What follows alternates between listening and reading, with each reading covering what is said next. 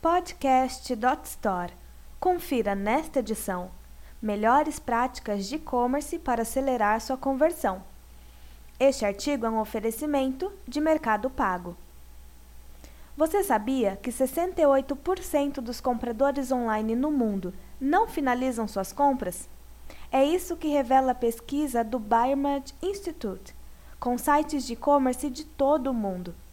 No Brasil, os números são ainda mais alarmantes.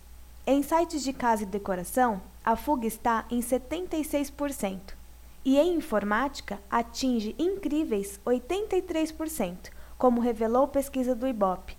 Assustado? Pois saiba que é possível reverter este processo com o uso de melhores práticas de conversão online.